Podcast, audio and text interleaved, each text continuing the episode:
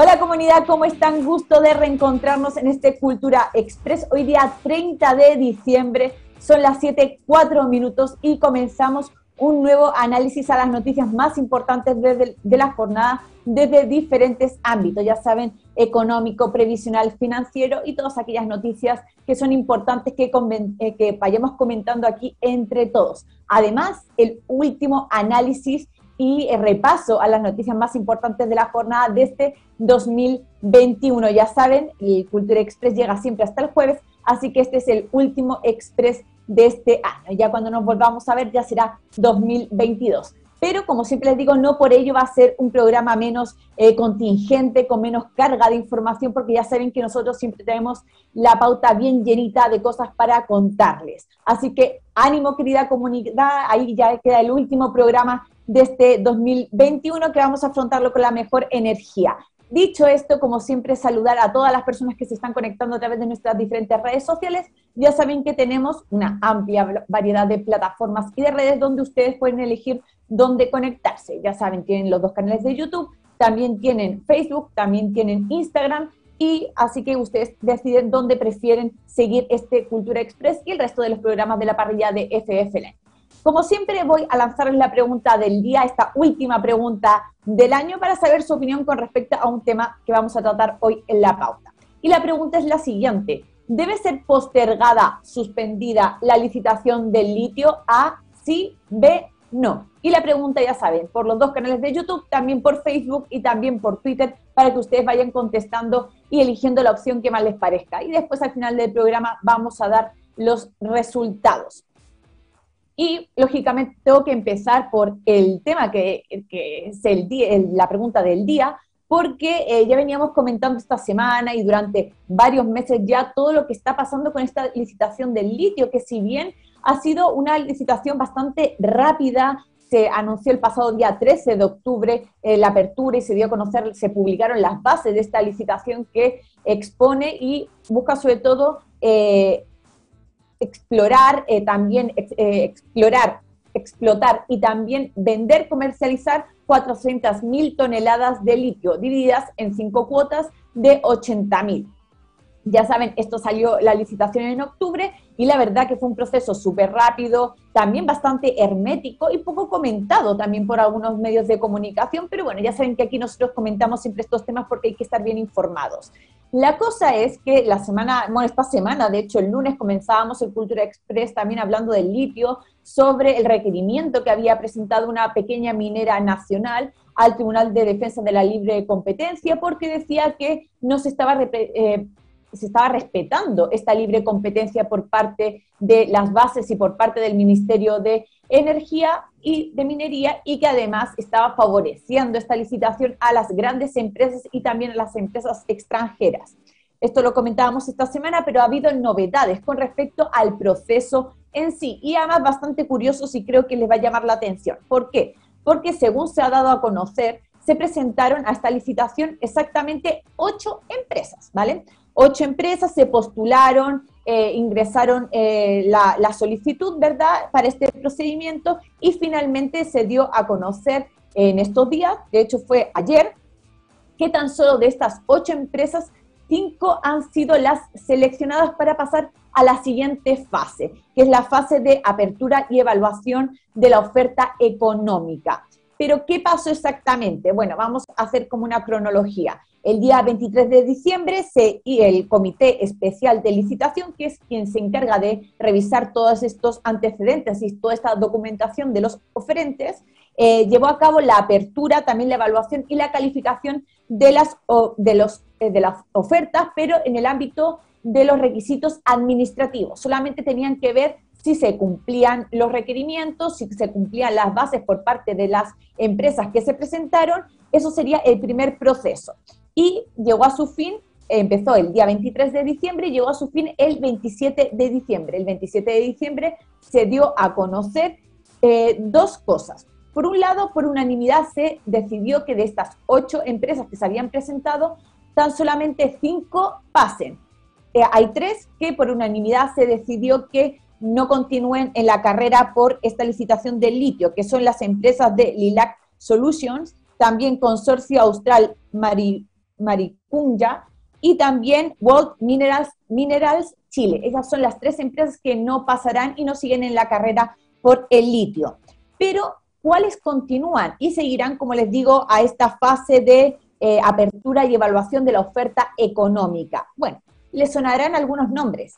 Y entre ellos está BID Chile. BID, recuerden, es, la empresa que también se encarga de los autos, tienen una marca y bueno, y también otro tipo de eh, tecnologías. BID Chile, también a, eh, Albemarle Limitada, que es una empresa extranjera, tiene sede en Estados Unidos, en Estados Unidos, en Carolina del Norte, también eh, Mineras del Norte y también Cosayat Caliche. Y por último, y este nombre creo que les va a sonar a todos, SQM. Ellos serán las, estas cinco empresas serán las que pasan a la siguiente fase, que de hecho además comenzó a trabajarse en el día de hoy desde las 9 de la mañana, esta fase de apertura y evaluación de la oferta económica. ¿Y cuándo se dará a conocer el resultado? Bueno, pues el próximo 14 de enero del 2022, dentro de nada, de un poco más de 15 días nada más.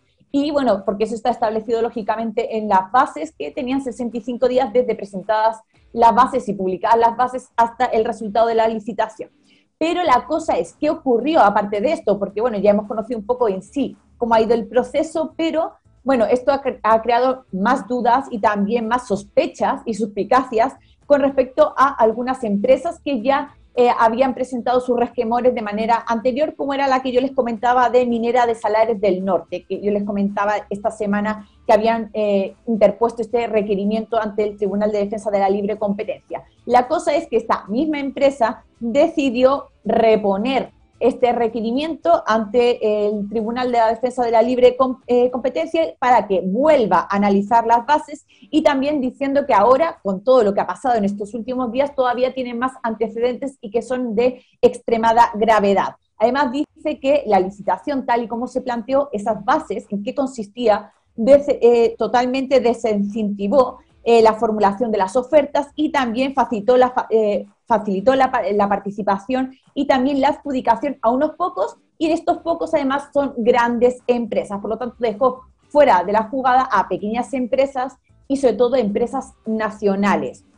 Además dice que lo curioso es que solamente hay, bueno, hay cinco cuotas, que recordemos que son 400.000 toneladas de litio, cinco cuotas de 80.000 toneladas. Y qué curioso, dice esta, esta minera, que justo son las cinco empresas que han pasado a la siguiente fase, porque tres, como estábamos comentando, se quedaron por el camino.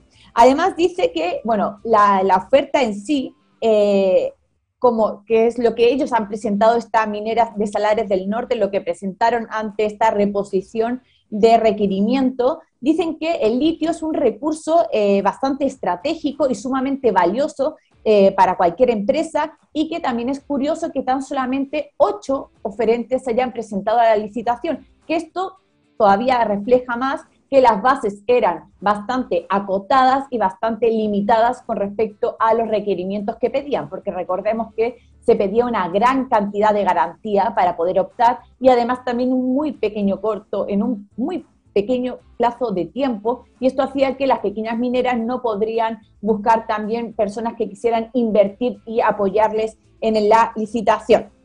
Además también es curioso porque ya decíamos que se ha acelerado bastante este, este trámite, fue en muy pocos días que se ha decidido esta, eh, la resolución con respecto a los, a los aspectos administrativos y además también les parece curioso porque si bien hay cinco días para que se empiece a tratar el tema de la oferta económica, se empezó prácticamente hoy, entonces por lo tanto han pasado solamente dos días y normalmente hay cinco días para que se empiece a analizar entre el tema de lo, del aspecto administrativo y el tema del aspecto económico. Dice que ha sido bastante todo muy rápido y muy extraño.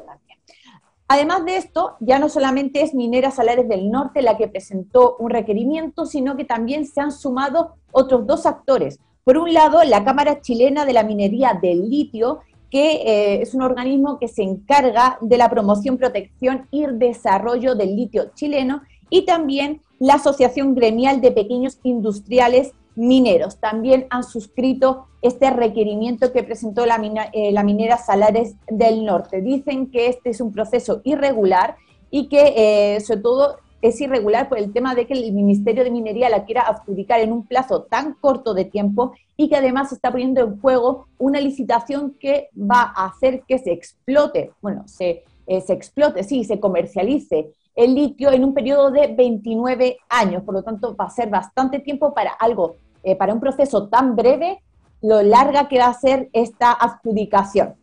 Y además dice que esto hace que quede más que claro que el gobierno tiene intenciones de dejar cerrada esta licitación antes de que llegue un nuevo gobierno. Y su frase, la frase que han hecho y que han publicado también es que el interés común del país está en juego. Además dice que como ya hemos comentado en otras ocasiones, parece que esto es un traje hecho a la medida de las grandes empresas y que solamente recuerdan dos acontecimientos ocurridos. Uno en el 2012, cuando se ocurrió una licitación fallida que se intentó adjudicar más de 100.000 toneladas de litio a SQM y que esto quedó sin efecto porque se llevó a tribunales. Y también recordaron otro evento que ocurrió en el 2019 cuando se les adjudicó una licitación de litio a tres empresas y finalmente ellas decidieron retirar sus propuestas. Bastante extraño todo lo que está pasando con esta licitación del litio, pero lógicamente está la otra cara de la moneda que es el Ministerio de Minería y de Energía. Y también salieron a responder a todos estos acontecimientos que se han dado en las últimas horas y eh, dicen que están sorprendidos por eh, este requerimiento que se presentó ante el Tribunal de Defensa de la Libre Competencia porque dicen que lo que principalmente quiere esta licitación es aumentar la competencia, no hacer que sea menor. Y además dice que Chile ha, sido, eh, ha ido perdiendo progresivamente eh, su protagonismo en el mercado del litio, del litio internacional. Por eso también se levantó esta licitación. Y dicen que en 2012 Chile tenía una presencia del 38% de participación. Estaba en el puesto número uno. Después, ahora en la actualidad, en el 2021, ha bajado, se encuentra en el segundo puesto con una participación del 22% a nivel internacional. Y por último, dicen que hasta terminar más o menos la década, para el 2030 aproximadamente, dice que Chile eh, o China va a eh, desbancar a Chile en el segundo puesto, nosotros quedaremos en el tercero con más baja participación aún. Pero más allá de eso, también ha salido a hablar otro actor importante y que además va a, jugar un rol fundamental a partir de marzo, que es el equipo que forma parte del, presidente recién electo Gabriel Boric. ¿Qué dijeron? Bueno, pues ellos han dicho que están solicitando, están intentando que en la moneda, sobre todo, postergue esta licitación y la adjudicación, mejor dicho, del litio y que eh, dice que este es uno de los temas que más preocupados también les tienen y que están intentando dialogar con el Ejecutivo actual. Cabe recordar, y es importante también decirlo, que eh, uno de los puntos dentro del programa eh, presidencial de eh, Gabriel Boric, cuando era candidato, era la creación de la Empresa Nacional del Litio, que lo que buscaba y sobre todo lo que proponía era generar empleos en los yacimientos y un sello chileno al producto. ¿Qué pasará con el litio? Bueno, vamos a tener que verlo ya el próximo año, en el 2022, sobre todo a partir del 14 de enero, cuando ya se conozca quién serán las adjudicadas de estas 400.000 toneladas de litio, ya se han dividido en cinco cuotas de 80.000, pero parece que está bastante claro el panorama y a menos que pase otra cosa, parece que no se va a frenar por ahora. Querida comunidad, ustedes cuéntenme qué opinan, eh, se debería suspender, no, qué se debería hacer con el litio, se debería, por ejemplo, nacionalizar, no sé. Eso yo se lo planteo a ustedes para que me vayan contestando y me den su opinión al respecto.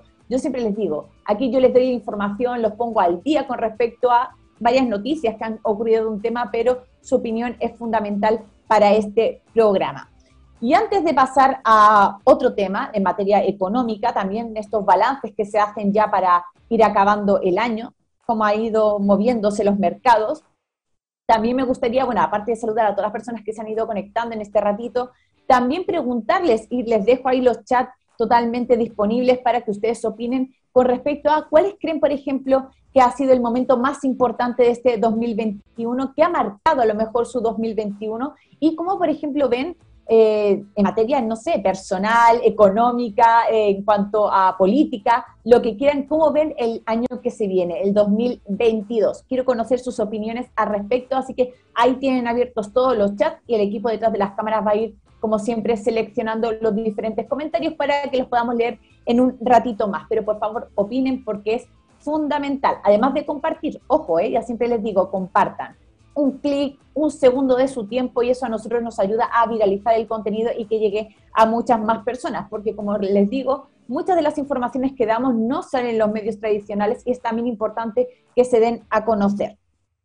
Mientras que se van a ir acumulando los comentarios, también tengo que hablar, bueno, como les comentaba, de los balances del dólar. ¿Qué pasó con el dólar? Bueno, pues hoy es la, fue la última sesión del 2021. Recordemos que mañana es feriado eh, bancario, no hay estos movimientos del dólar ni tampoco de la bolsa. Hoy es el último día del 2021, como les digo, con respecto a eso. Y bueno, si bien el dólar comenzó bastante a la baja durante la jornada, finalmente cerró al alza en la última fecha de este 2021. ¿En cuánto cerró el dólar? En 854 pesos aproximadamente, que significa un alza de un poco más de 4 pesos con respecto a la jornada de ayer. Esto según datos de Bloomberg. Pero bueno, lejos, además de lo que quedó esa alza histórica de 878 pesos que se dio el lunes post elecciones. Ha ido bajando, se ha ido moderando, si bien hoy ha habido un leve alza, igual ya no alcanzó ese valor tan elevado. Pero recordemos, ojo, el dólar alcanzó los 800 pesos aproximadamente el 28 de septiembre. Eso ha sido para que ustedes vayan calculando cómo ha ido creciendo el dólar en este último tiempo. Además, también tenemos que decir que el 2021 ha sido un año bastante volátil para lo que es esta divisa. Eh, cierra, como decimos, el balance general con un alza de 143 pesos en todo 2021, que significa un 20% más de cómo comenzó este 2021. Ha crecido el dólar, su fuerza en un 20% aquí en nuestro país. Como les digo, un año de alta volatilidad marcado por diferentes circunstancias que ya sabemos que afectan o influyen, hace que se mueva a la, a la alza o a la baja el dólar, como por ejemplo todo este contexto de pandemia, también los, el proceso constituyente, también marcó la jornada post-elecciones, también marcó un alza, las diferentes elecciones que se han dado a lo largo de este año y también las diferentes reacciones que tuvo el dólar con respecto a los retiros del 10%. Recordemos que se llevó a cabo este año el tercer retiro y hubo un posible que se quedó al final en nada cuarto retiro de los fondos previsionales. Aún así, el peso chileno es la tercera moneda que más se depreció en el mundo y a la par casi con, por ejemplo, el peso argentino y también la lira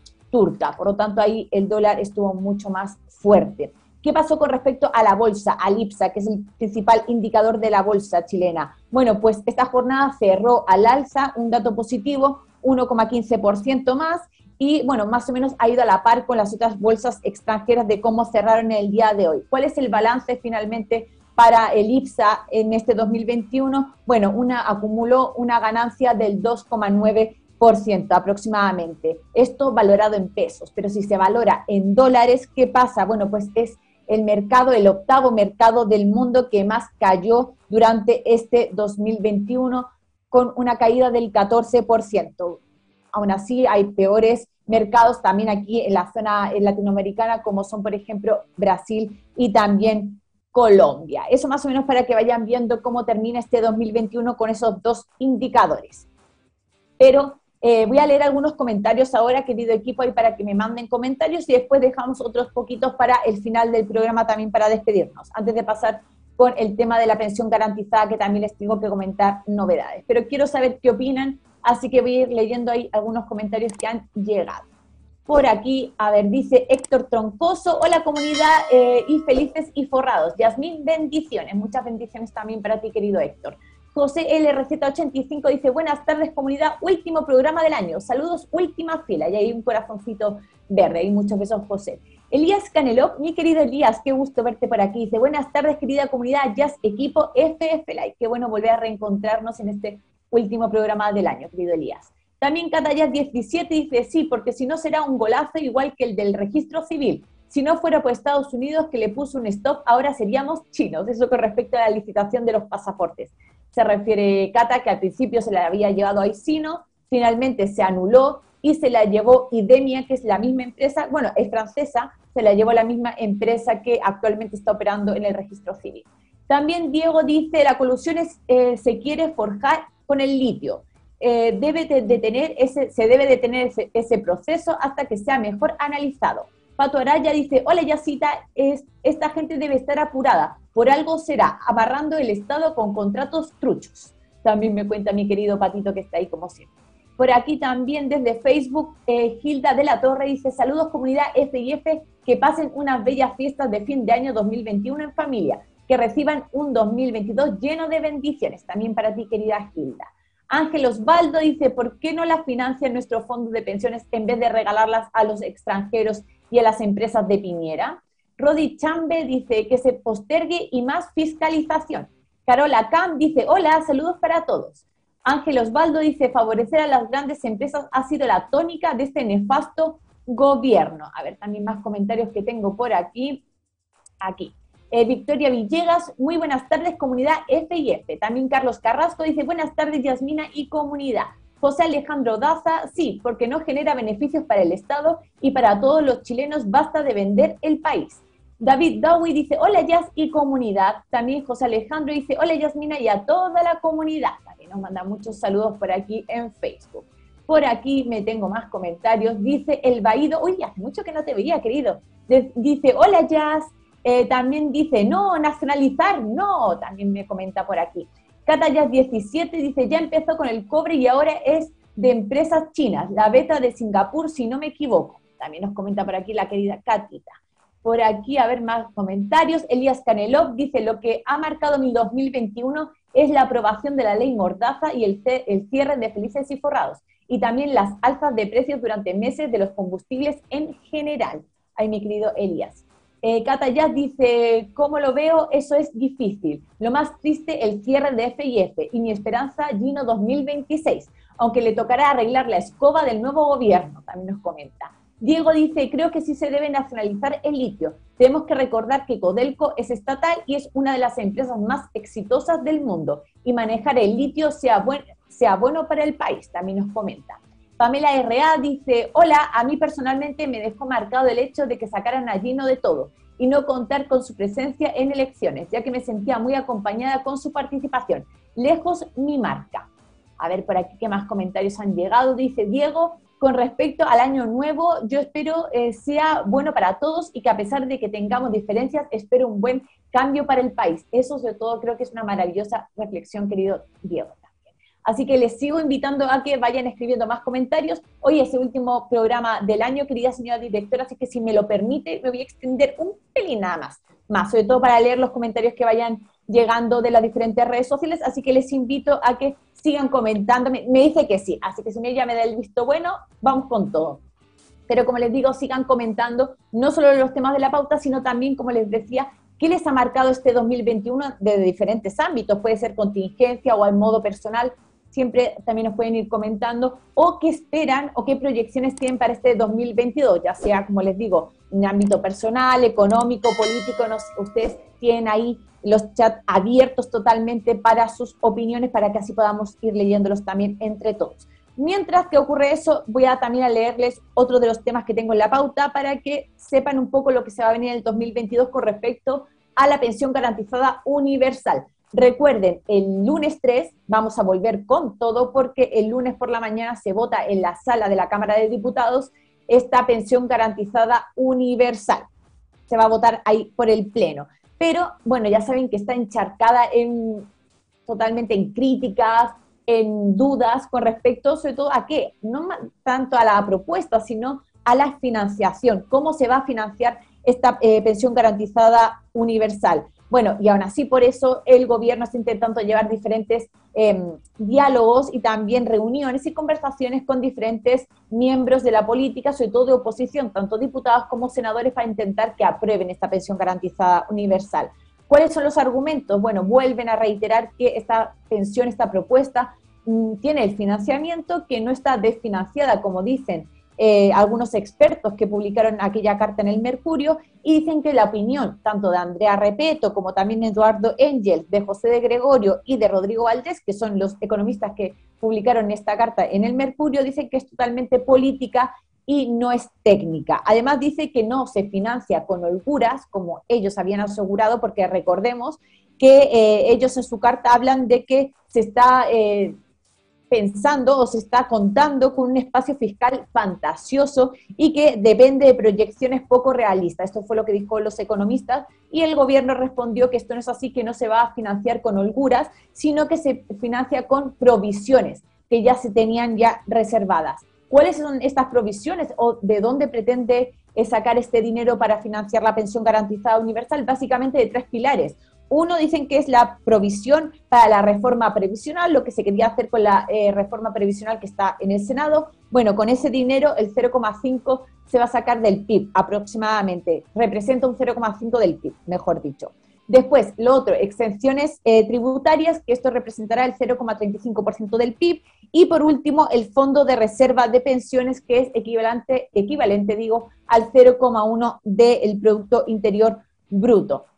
Esos son los tres pilares según dice el Ejecutivo. Y dice que además hay dos grupos muy claros en el, en el Congreso y que son un poco los que están divididos en la oposición. Por un lado dice que está la ex nueva mayoría, ya saben, el PS, el PPD, también el Partido Radical y la Democracia Cristiana, y por otro lado el Frente Amplio y el PC, que son los que están poniendo trabas y que dice y argumenta el Ejecutivo que lo que pretenden es impulsar su nueva reforma tributaria una vez que lleguen al gobierno. Además dicen que ellos no tienen ningún problema de volver a explicar todo el financiamiento, pero que no están dispuestos a ralentizar este proceso de pensión garantizada universal. Dice que con los votos de la ex nueva mayoría y con el oficialismo estaría aprobada esta pensión garantizada universal. Y además dijeron que es difícil cómo van a tener que argumentar tanto el Frente Amplio como también el PC por qué se está rechazando esta propuesta y dicen que no es lógico que alguien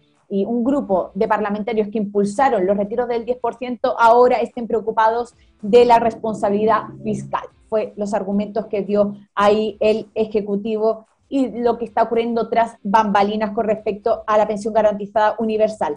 Recordemos, según lo, el cronograma más o menos que tiene el Ejecutivo, el lunes se votaría en la Cámara de Diputados, si pasa, se iría directamente al Senado, ahí tiene que pasar diferentes trámites, pero ellos esperan que se apruebe la tercera semana de enero. Si se aprueba, dicen que empezarían los primeros pagos en febrero, calculan, pero ojo, para las personas que actualmente están beneficiadas por el pilar solidario, que es hasta el 60%, porque dicen que es de manera automática, que ya tienen los datos, por lo tanto, según sus cálculos, se empezaría a pagar para ellos en febrero y que al resto de personas que se encuentran entre el 60 y el 90%, ya recordemos que la PGU llega hasta el 90% de los adultos mayores, dice que sería a lo largo de los meses.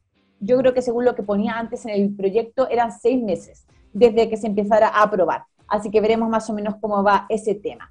Y recordemos también que entre medias se solicitó al Consejo, al Consejo Fiscal Autónomo un informe con respecto a cómo se va a financiar, cómo ven la viabilidad del proyecto con respecto al financiamiento. Esto fue enviado por los senadores Rincón, Montes y también Lagos Weber. Y bueno, eso es lo que está pasando y aparte dijo, que no se me puede olvidar, dijo, eh, bueno, dijo, dicen en el Ejecutivo que si bien saben que el proyecto con respecto a las exenciones tributarias es, va a ser más lento y probablemente no vaya totalmente en paralelo con el de la PGU, dicen que mientras que se apruebe, ellos tienen recursos para comenzar a pagar los primeros pagos a las personas que formen parte del pilar solidario. Así que esa es la novedad. El lunes, ya saben, eh, vamos a comenzar con todo. Nosotros estaremos retransmitiendo con los paracaidistas desde la sala de la Cámara de Diputados para que se conecten y sobre todo es importante que sigan la discusión. ¿Qué dice cada diputado? ¿Cómo se justifica? ¿Cómo lo apoya o cómo lo rechaza? Siempre es bueno escuchar los argumentos y saber in situ lo que está pasando ahí en la Cámara de Diputados y ojalá que lo hagan con nosotros, con los paracaidistas.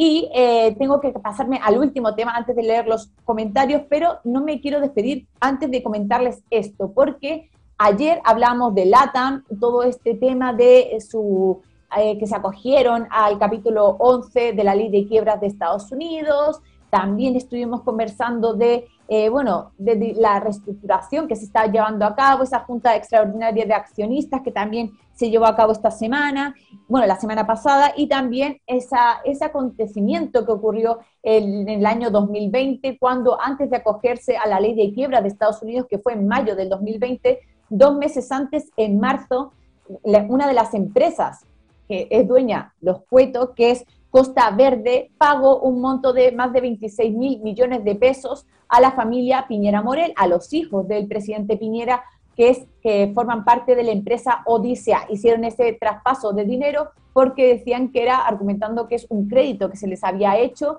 y que si bien vencía, bueno, un crédito del 2016, que si bien vencía en el 2021, ellos se adelantaron y lo pagaron en 2020, dos meses antes de que se, como digo, se acogieran a la ley de quiebras de Estados Unidos en medio, en marzo, en medio ya estábamos de la pandemia, también con reducción de sueldos de los eh, trabajadores y también con la repartición de bonos a los accionistas. Eso lo comentábamos ayer y decíamos también que estarían implicadas las AFPs porque tenían bonos de eh, LATAM y que, según también datos que había dado eh, no más AFPs, las AFPs habían prestado a LATAM más de 500 millones de dólares. La cosa es que la novedad el día de ayer, Jorge Said Yarur, que también lo comentábamos, acudió a una entrevista en la red, en Mentiras Verdaderas, y bueno, fue bastante crítico con todo lo que tiene que ver con LATAM, dice que todo lo que, está, lo que hicieron no corresponde con respecto a los pagos a Piñera Morel, a la familia Piñera Morel, dice que no corresponde, que fue eh, una falta totalmente de ética. De hecho, ellos tienen un eh, juicio en la Corte Suprema porque le está pidiendo eh, Yarur eh, Said Yarur está pidiéndole 14 mil millones de pesos que le están debiendo. Y además esclareció bastantes cosas en esta entrevista. ¿Qué dijo? Bueno, que qué instituciones, según lo que ha podido ver, ver él, invirtieron en LATA. Bueno, ayer hablábamos de las AFPs, que además dice que las AFPs no tenían bonos invertidos en LATAM, lo que tenían era acciones. Y además dijo en la entrevista que las, eh, lo que hicieron las, las AFP fue vender hacia abajo estas acciones y cuando vendes hacia abajo es una pérdida camuflada. Eso dijo en la entrevista de ayer con respecto a los montos que tenían las AFPs en LATA, correspondiente a los fondos de pensiones, lógicamente. Y la otra institución que también tenía dinero en LATAM era Banco Estado y que dice que de lo que invirtió Banco Estado solamente va a recuperar el 19%. Supuestamente también invirtió unos 500 millones de dólares, por lo tanto va a perder, si es verdad lo que dice Said Yarur, solo va a, eh, va a perder, mejor dicho, aproximadamente unos 400 millones de dólares. Hay bastante esas dos instituciones implicadas. Pero la novedad viene también por otro lado, por LATAM, y lógicamente hay que darle el derecho a réplica que tiene ante las informaciones que se virtieron. Y bueno, contestó mediante un comunicado de prensa, sobre todo después de la entrevista de Said Yarur, y dijo que rechaza categóricamente toda la serie de falsedades que se publicaron en las redes sociales, bueno, en los medios de comunicación dijo, y que también dice que todo lo que está ocurriendo es falso y mal, malintencionado, y dice que eh, relacionar a LATAM con esta empresa es totalmente una falsedad porque no tiene nada que ver esta empresa Costa Verde que hizo este depósito con LATAM. Además dice que todos estos hechos ya fueron aclarados en el 2020 cuando ocurrieron y que además este pago que dicen además que se deslían totalmente porque no fue hecha por LATAM, sino por otra empresa, dice que esto fue antes incluso de que eh, se acogieran a la ley de quiebras. Bueno, yo les tenía que contar un poco lo que ocurrió con respecto a eso, ya que lo comentábamos ayer, también había que contar las eh, diferentes reacciones que ha habido en estas últimas horas y también el derecho a réplica que ha tenido LATAM y sus declaraciones con respecto a esta situación y sobre todo con respecto a los pagos que ocurrió de la empresa Costa Verde a Odisea, que fueron esos 26 mil millones de pesos. Y voy a leer algunos comentarios por aquí, a ver que me hayan llegado por las redes sociales, me llegaron aquí alguno más. Por aquí. Ya me perdí, no sé ni dónde, dónde estaba leyendo los comentarios, creo que un poquito más para abajo. Por aquí dice Marco Cali, saludos desde Arica. También Sergio Pérez dice, suspender la licitación del litio, están demasiado apurados con eso, por otra parte, nacionalizar el litio. No me da mucha confianza con el gobierno populista de Boric. Dice, mejor poner un Royal. También nos comenta. Gamerland64 dice, quiero ser accionista del litio, ahora es el momento con la plata de las AFP de invertir en el litio. También por aquí nos comenta Elías Canelop, no lo creo, no le creo nada al Ejecutivo. También Chris AFK, no me pierde la última clase del año. Me imagino porque también se refiere a que viene ahora el profe Dávila.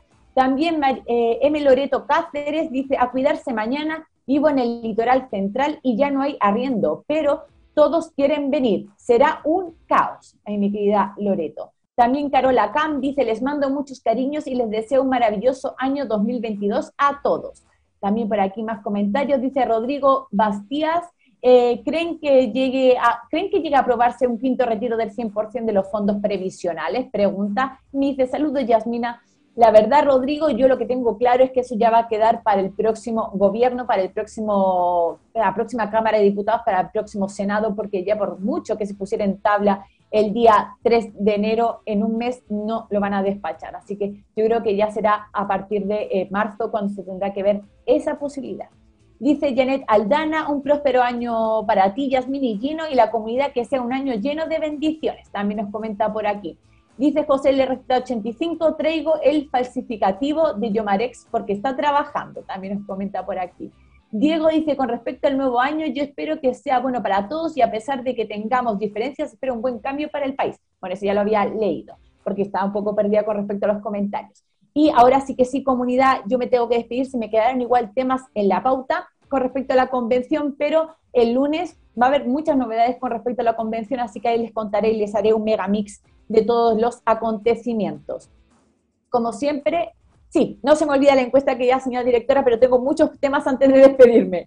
Eh, les tengo que comentar que tienen que seguir en la sintonía porque a las 8 llega un nuevo capítulo de Escuela de Pensiones junto al profesor Gustavo Dávila, ya saben, clase número 30 y además la última clase del año. A ver qué nos va a contar por ahí el profe Dávila. Voy a leer los resultados de la encuesta. A ver, por aquí, por aquí, aquí está. La pregunta era la siguiente, ¿debe ser postergada, suspendida la licitación del litio? A, dio A era sí y B no. El, en Twitter el 81,7% dijo que sí, en Twitter. En YouTube de FIF Live es el 85% que también dijo que sí. En YouTube de Felices y Forrados Live el 82% dijo que sí y en Facebook es el 83%. Nuevamente como ayer, creo que recordar que hicimos la pregunta y todas las redes sociales estuvieron de acuerdo y prácticamente con el mismo porcentaje. Más del 80% están de acuerdo que se tiene que suspender o postergar esta licitación del litio. Me imagino que ya respondiendo al próximo eh, gobierno.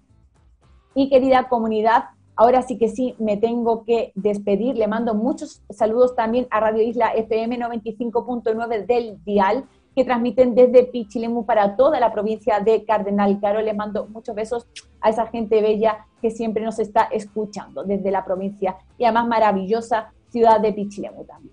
Y bueno, ahora sí que sí, me despido, querida comunidad. Bueno, no me queda más que darle las gracias por este año 2020, 2021. Fue muy intenso, pasaron muchas cosas, eh, se vivieron muchos momentos de alegría, también de mucha tristeza, pero creo que al final la vida es un poco de todo eso, ¿verdad? Y cuando te caes te tienes que aprender a levantar. Así que creo que el destino no tiene que ser la felicidad, sino que el camino tiene que ser más feliz para todos nosotros. Así que yo me despido, les deseo que lo disfruten, que lo pasen bien, por favor. También les hago la petición no pirotécnica, no utilicen ahí fuegos artificiales, no la pirotecnia, porque ya saben que hay, los perritos sufren mucho también, niños con autismo también sufren con los fuegos artificiales, así que cuando la entretención de unos hace sufrir a otros, es mejor evitarla.